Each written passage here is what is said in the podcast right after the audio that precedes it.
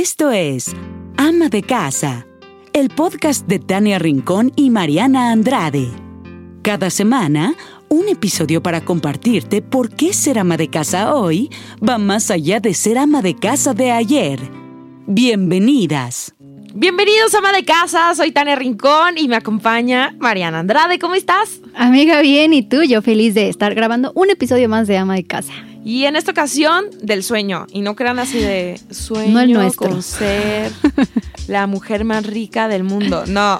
Vamos a hablar del sueño, pero de nuestros, de nuestros hijos, las bendis. Las bendis, las bendiciones.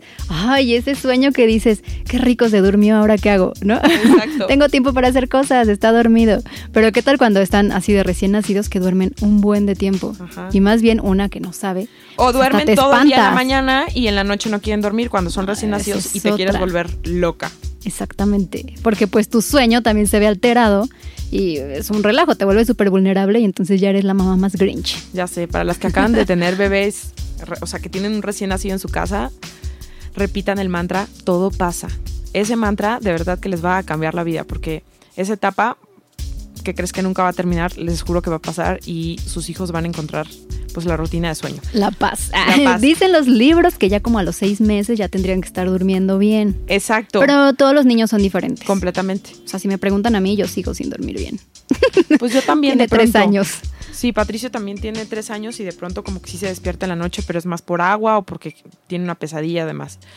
Fíjense que yo he sido mamá también un poco este, acompañada de Bebemundo. Me gusta mucho esa revista. Y justo eh, me metí a ver una tabla que de hecho el pediatra me la había compartido, que es como una tabla de sueño Ok. y te dice cuántas horas deben de dormir los bebés cuando son chiquitos. Muchísimo. Se las vamos a compartir en redes porque está como muy larga. Sí.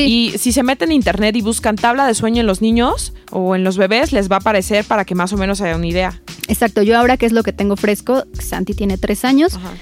Según yo, tiene que dormir entre 12 y 13 horas, ¿no? Y eh, se vale Y- que a lo mejor durante el día haga una siesta. O sea, ahorita cuando tienen tres años todavía se vale que tengan siesta. Se vale y no la hace. Y cómo sufro porque ya no hace siestas. ¿Y se pone de malas de pronto? pues no tanto.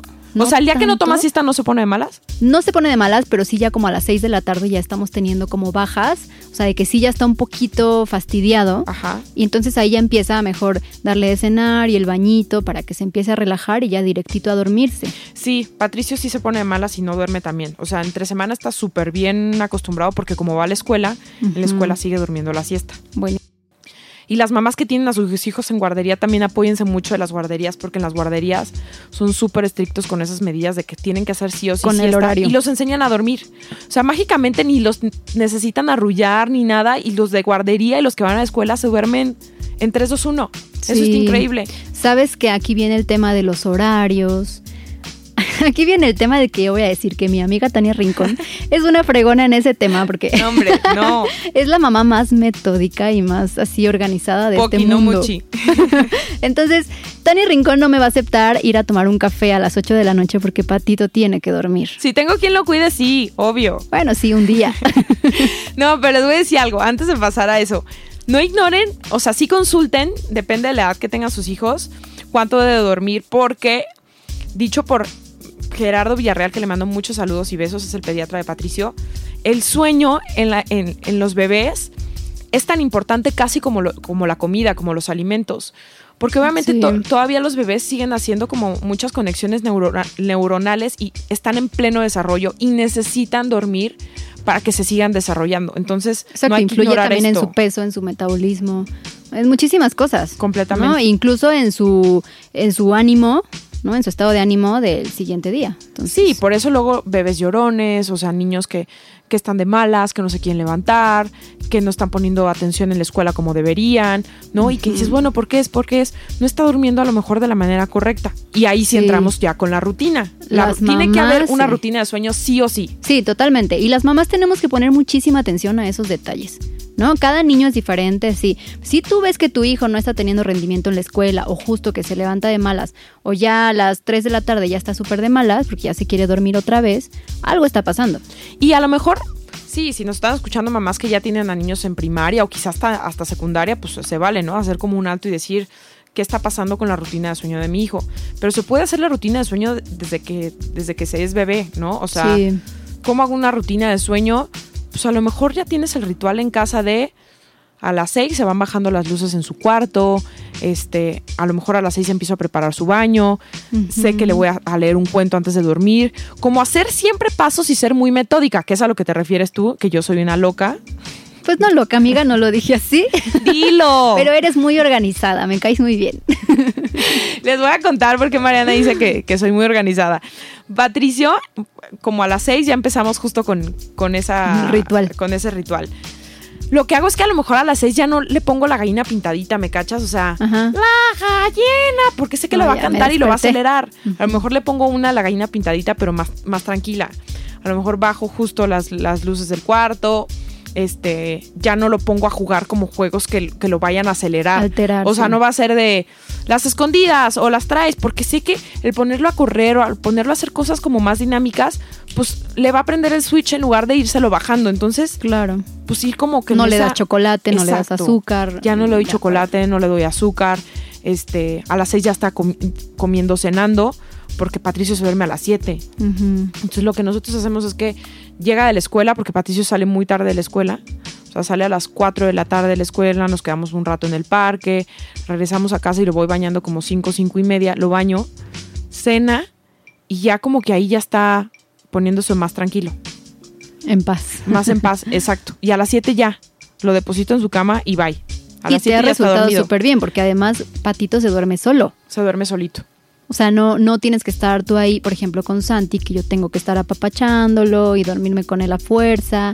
Que ojo, no es nada malo. No, hombre. Como siempre lo hemos dicho, aquí lo que a ti te funcione, Exacto. como tú lo hayas hecho. Porque aparte también por circunstancias. Bueno, a lo mejor eres la mamá que llega de trabajar a las 7, 8 de la noche y quieres tú dormir a tu hijo, entonces tu hijo va a tener la costumbre de dormirse más tarde Claro. y que, o sea, no pasa nada. Pero también tengamos esta conciencia, mamás, de que pues si tu hijo está, o sea, lo estás dejando jugar hasta las 10 de la noche y para ya después dormirlo, pues a lo mejor eso sí podrías evitarlo y mejor dormirlo Sí. un poquito antes, ¿no? Que deje de jugar antes, por ejemplo. completamente. Y algo también es como muy importante es eh, no saltarte es- esa, esa rutina, porque si queremos resultados, pues no, no nos tenemos que basar en los hábitos. O sea, Exactamente. a nosotros nos costó muchísimo, a Dani y a mí. O sea, que era de salte a las 6 de la tarde donde estés, aunque sea fin de semana, y dejas la reunión familiar, y dejas la fiesta, y dejas los 15, y dejas cualquier fiesta, ¿no? Cualquier evento social, porque tienes que correr a tu casa a seguir la rutina, pero finalmente eso es lo que te va a dar resultado, Yo sé, sí, yo sé, amiga. ¿no?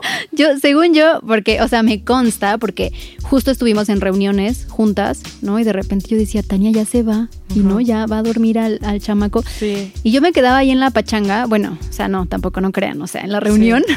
sí. y yo decía, bueno, yo iba a ser también esa mamá metódica, organizada en mi mente. O sea, mi cabeza decía, los libros, ¿no? La mamá psicóloga decía, pues así se tiene que hacer. Sí. Y mamá Mariana, pues no pudo, al final aprendí a soltar y dije, bueno, eh, una vez no pasa nada, dos veces no pasa nada.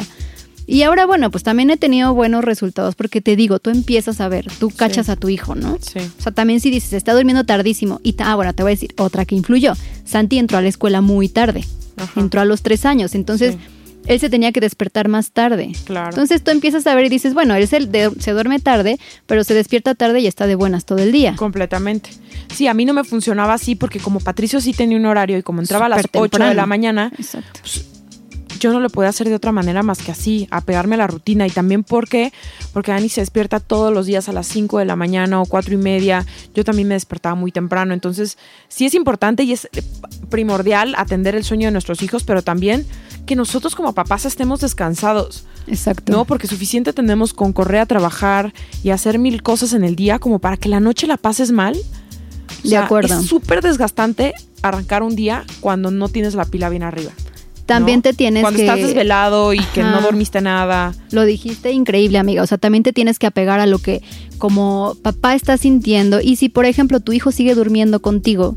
O sea, Sergio y yo nos dimos cuenta de que ya no estábamos durmiendo bien porque Santi seguía en la cama. Ajá. Y los tres ya no cabíamos. Sí. Y, y nos pateábamos. o era algo incómodo, ¿no? Sí. Porque aparte, si lo tienes ahí al lado, te vas a despertar con el primer ruidito que haga tu hijo. A mí Claro. así me pasaba. Sí.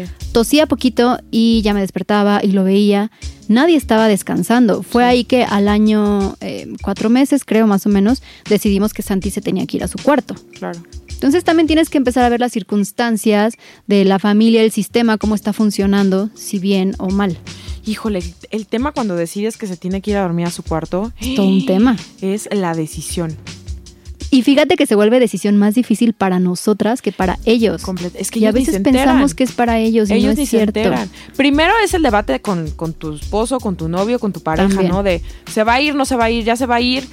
No, porque Patricio dormía, yo no hice colecho, Patricio dormía como una cunita que estaba al lado de mi cama, ¿no? Yo sí hice colecho. Sí. Y, y Dani me decía, yo creo que tiene que ser en el momento en el que todavía no se dé cuenta dónde está. Porque si ya se da cuenta y ya empieza a identificar que es el cuarto de, de los papás, ahí nos va a costar más trabajo. Claro, yo quiero Ajá. estar allá porque me traen, ¿no? Para acá. Creo que a Patricio lo movimos cuando tenía siete meses. Me acuerdo, lo movieron bien chiquito. Sí. Que, que yo dije, bueno, antes de que Patricio entre a la escuela, para que no sufra como tantos cambios, ver un bebecito.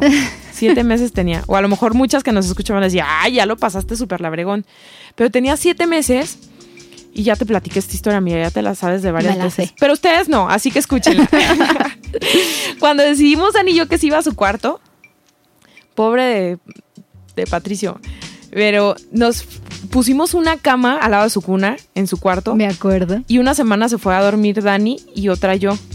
Entonces dormíamos separados Dani y yo, pero era como, ya sabes, el, como el miedo, el pendiente. Yo no sé ni a qué le teníamos miedo, pero pues éramos papás primerizos. Y así estuvimos 15 días. Y después sacamos esa cama, ya estábamos durmiendo en nuestro cuarto y teníamos 60 monitores casi en nuestro cuarto para ver que respirara, para ver si estaba bien. O sea, Que lo hicieron increíble, la verdad. había más luz en nuestro cuarto que en el strip de Las Vegas. Se los juro.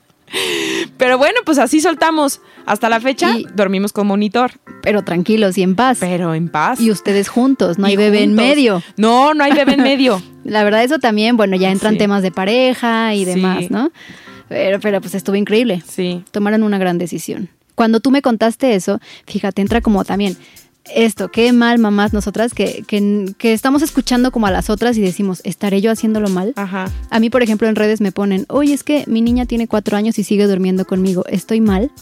Yo no te puedo decir que estás mal No, o que bien estás bien. O sea, ni siquiera, ni siquiera pregunten eso, ¿sabes? O sea, tu instinto te lo dice. Cuando tú me contaste ajá. de a los siete meses ya lo pasé, claro que yo decía, ay, estaré yo mal, ¿no? O sea, porque Santi, pues, todavía tiene, en ese entonces él tenía un año y yo decía, pues, sigue durmiendo conmigo. Si a ti te funciona, No. está bien, ¿no? Pero, por ejemplo, dices, ay, pues a lo mejor quería romancear con mi marido en la noche y no pude porque este Ikercito estaba entre los dos. Pues claro, pues no vas a poder. O sea, ya en el momento en el que te empieza a afectar, pues sí estás mal, ¿no? Claro. Ahí De es cuando tú te debes de preguntar si estás bien o estás mal, pero nadie más te puede contestar por ti, ¿no? Sí, sí, exactamente. Tenemos que ser súper observadoras, súper analíticas, que bueno, lo somos, porque el instinto habla. Y tú ves bien o mal a tu bebé, tú ves bien o mal a tu hijo de 7 años, de 10 años, tú ves bien o mal la relación con tu pareja. Sí, si ya perdiste la intimidad, pues yo creo que sí ya es momento de cambiarlo, mal. ¿no? Porque los hijos algún día se van a ir. Oye, y con ojo. quien te vas a quedar es con tu pareja y no De puedes perder meses, ¿no? No puedes perder Oh. meses o años sin que pues nada ocurra porque pues el bebé duerme con ustedes todo, o sea, ya llevas 10 años durmiendo juntos. Sí, ¿no? que también voy a decir algo que a lo mejor no está tan padre, pero ojo, si estás utilizando a tu hijo como pretexto también para no tener intimidad Ajá. o acercamiento con tu pareja, algo está mal. Exacto. O sea, ojo ahí también, porque si estás así cómoda, pues probablemente igual estarías mejor sola. ¿no? Exacto. Ay, las cosas. ¿Tú ya cambiaste a Santi? Ya, ya duerme solito también. Ya, ya duerme solito, ya está en su cuarto. Fue Eh, o sea, fue sí. de un día dijiste lo voy a cambiar. Te voy a decir qué pasa. Eso es lo que sucede con el colecho. Dicen mucho que generas muchísimo apego con tu bebé y que muchas veces les puede generar eh, una ansiedad de separación. Sí. ¿no? Entonces, tiene muchas cosas positivas el colecho, a mí me encantó. Porque además si estás con la lactancia, pues está ahí al ladito de ti, o sea, nada más te volteas y el bebé Sí. come cuando quiere. Exacto. Igual te libera un poco de la falta de sueño porque pues tú te puedes dormir mientras el bebé está comiendo, bueno, un chorro de cosas positivas. Pero justo venía el proceso de pasarlo a su cuarto y yo sentía que, que Santi lo iba a sentir muchísimo. Claro. O sea, que la separación, porque pues él te huele, está ahí contigo. Entonces tuve que hacerlo en un proceso lento O sea, yo no le pude solo pasar a su cuarto, sino era yo dormirme con él Ajá, y en cuanto él se dormía ya yo pasarme a nuestro cuarto. claro. Así es como lo fui haciendo, o sea, que él me sintiera con él y ya después lo dejaba yo solito. Nada más que como yo apliqué la cama Montessori, Claro. que cama Montessori es que está a ras del piso, el bebé es libre de subirse, bajarse cuando quiera. Ya después, igual en redes les platicamos un poquito de este Sí. método, que está muy bonito. Eh, pues Santi, cuando lo pasé a su cuarto, tenía la libertad de regresarse al nuestro. Claro. Pues sí, tú sí, crees sí. que no aprovechaba, claro que sí, Sí, que es lo que a mí me pasa de, de pronto con Patricio, que ya corre en nuestro. en porque nuestro ya no cuarto. tiene cuna, ya, Ya le no pusiste su cama. Ya era hora, amiga, me había Oye, tardado. Sí, ¿verdad? Cuando Pobre. cumplió casi tres años, pero ya me andaba aplicando la Ya del andaba en Chapo. los barrotes. Sí, en fugitivo. Qué O sea, miedo, cuando se es quedara que- la fuga, a mí me da pavor, porque imagínate una caída de la cuna que sí estaba alta, me daba mucho miedo. Y como les decía al empezar este episodio, pues consulten esa tabla de sueño, de verdad. Oye, amiga, espérate. Antes de contar de la tabla del sueño, es que siento que todo este tema me da para platicar sobre esta experiencia. ¿Qué vas siento que tienes miedo. Siento, ver, me estás viendo feo. bueno, resulta que un día, un fin de semana, la familia Pérez Rincón y la familia Leal Andrade salió de viaje y nos fuimos a Valle de Bravo. Ah, ya, ¿Ya te recordé. acordaste? Sí, sí, sí, que hicimos Bueno. una bonita competencia. Exacto. Sana y bonita competencia. Fue sana y a la vez yo dije, chen, me hubiera funcionado ser tan organizada y metódica como Tania Rincón para ganar esta competencia. Pues resulta que estábamos en Valle de Bravo, en una cabaña, todos felices, Santi y Patito jugando Que su muchísimo. chimenea, que si los niños jugaron en el río en la tarde. que Patito y Santi ni nos pelaban, andaban en su rollo jugando, pero de repente volteo a ver el reloj y dan las 8 de la noche. No, ya era más tarde, un poquito más tarde, porque Sí, Patito ya se había de desvelado. semana- los fines de semana lo dejo que se desvele más. A las nueve así ya máximo. Eran las 9 y yo dije, Patito ya se desveló. Algo va a pasar pronto, porque los adultos estábamos jugando, ay, los, los niños grandes, los Exacto. adultos, estábamos jugando, estábamos echando la copita, y de repente volteo a ver a Tania Rincón, dije, es hora. Sí. Es hora de dormir a los niños. Sí, porque Patricio ya estaba de malitas y dije, eh, justo es eso. Nosotros mejor que nadie conocemos a nuestros hijos y sabemos cuando ya, ya está- cuando están de malas y ya empiezan a cansarse o a pelear de todo, es que pues ya están cansados. Exacto. Se tienen que ir a dormir, ¿no? Entonces Sí. agarré mi chamaco, pero hicimos una competencia. Dijimos a ver quién baja primero. No, porque Me incluso hizo una decían apuesta. que yo ya no iba a bajar, porque yo sí soy súper dormilona. Sí. Que yo me iba a desaparecer y que les iba a aplicar la fantasmal y ya no iba a bajar a jugar que sus juegos de mesa y echar el trago. Dije, claro que sí. Es más, y voy a bajar más rápido que Mariana. Y yo así con el corazón latiendo así de tu, tu, tu, porque pues la verdad sí pensaba yo que iba a perder, ¿no? Eh, bueno, el chiste es que nos decían, si se suben se van a quedar dormidas con los niños, no, no sean gachas, bajen, no sé qué. Porque el guateque estaba bueno abajo. Estaba o sea, donde buenazo. está la cocina y la música y demás. Entonces hagan de cuenta que nos hacemos la señal, Tania Rincón y yo nos volteamos a ver y decimos una, dos, tres, cada quien agarre a su chamaco y a ver quién baja primero y a ver, chin chin, la que lo duerma más, más lento, ¿no? Sí. Ay, pues ahí vamos las dos arriba, cada una a dormir a su chamaco y la verdad es que Patito ve cama y se duerme. Sí. ¿No? Porque tiene estos hábitos, tiene como estos rituales diarios. Entonces Patito ve almohada y, ah, qué rico hora de dormir. y a Santi hay que darle toda una explicación de mi amor, ya se acabó el día, ya, ¿no? O sea, ya es hora, aquí vas a dormir hoy. Y es como empezarlo a terapear de, ya, o sea, baja la pila, te tienes Sí. que dormir. Pues en cuánto tiempo bajaste, Tania Rincón, no Pues bajé, inventes. bajé rapidillo. Bajé Rapidillo. rapidillo, pero porque él pues ya, ya llevaba ventaja de que Cinco de verdad ya estaba muy de malas y tenía sueño. Y obviamente pues empezó el holgorio yo con el monitor al lado, o sea, juego de mesa, que si su sacapita. Pero, pero se bajó, se bajó a la pachanga. Tú no tardaste tampoco tanto. Pues no, pero sí mis 20, o sea, tú tus 5 minutos, yo mis Ajá. 20 minutos. Sí. ¿no? Porque yo sí le tengo que dar la palmadita en la espalda y estar ahí con él. Sí. Y ya sabes, huir así súper quedito para que no se despierte. Exacto. Pero Y, bueno. y ¿saben qué? También sobre todo es rico que, que sí tengan, o sea, que sí se animen a, a hacer la rutina, porque luego ya tienen tiempo para ustedes. sí, de acuerdo. ¿no?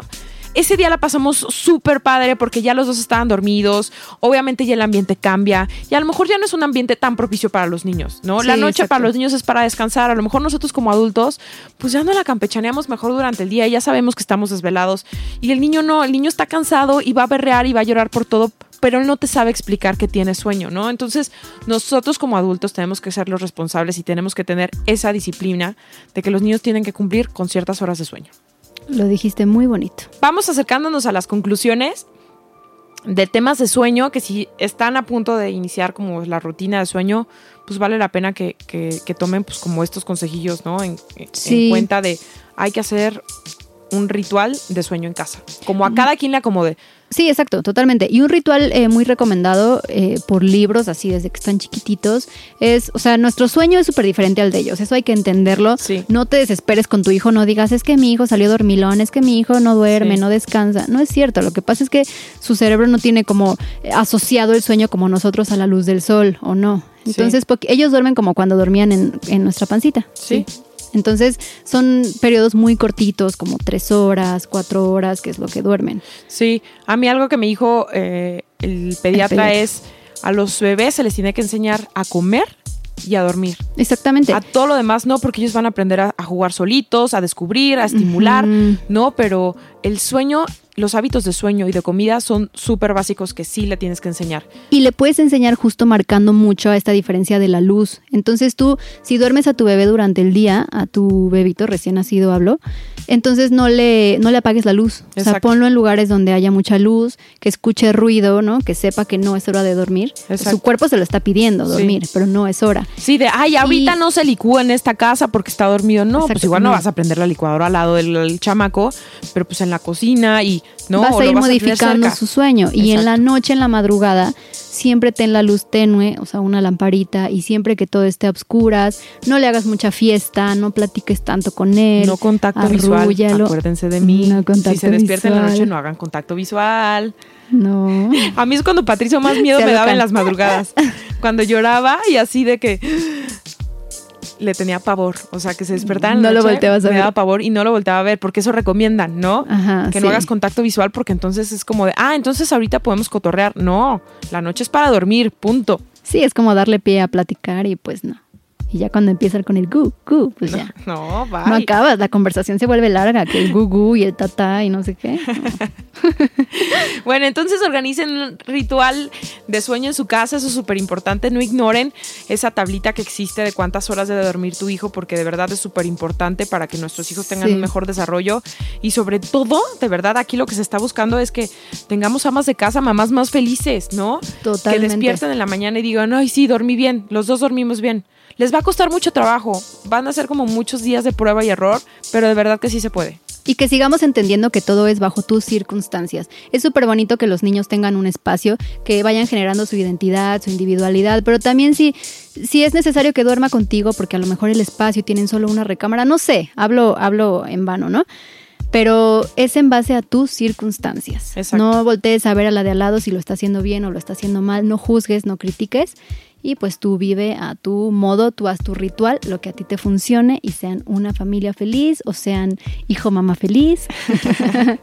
Sí, buscando siempre exactamente la felicidad y la armonía de, de casa, de familia y de el ama de casa. Ya nos vamos, nos despedimos. Ojalá que les haya gustado mucho este tema del sueño, que para nosotros es súper importante porque somos dormilonas. Muy dormilonas.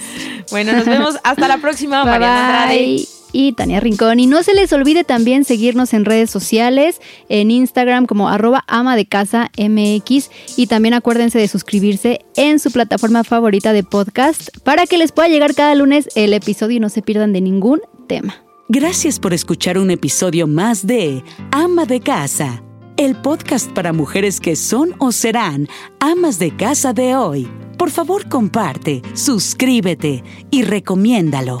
Nos escuchamos la próxima semana.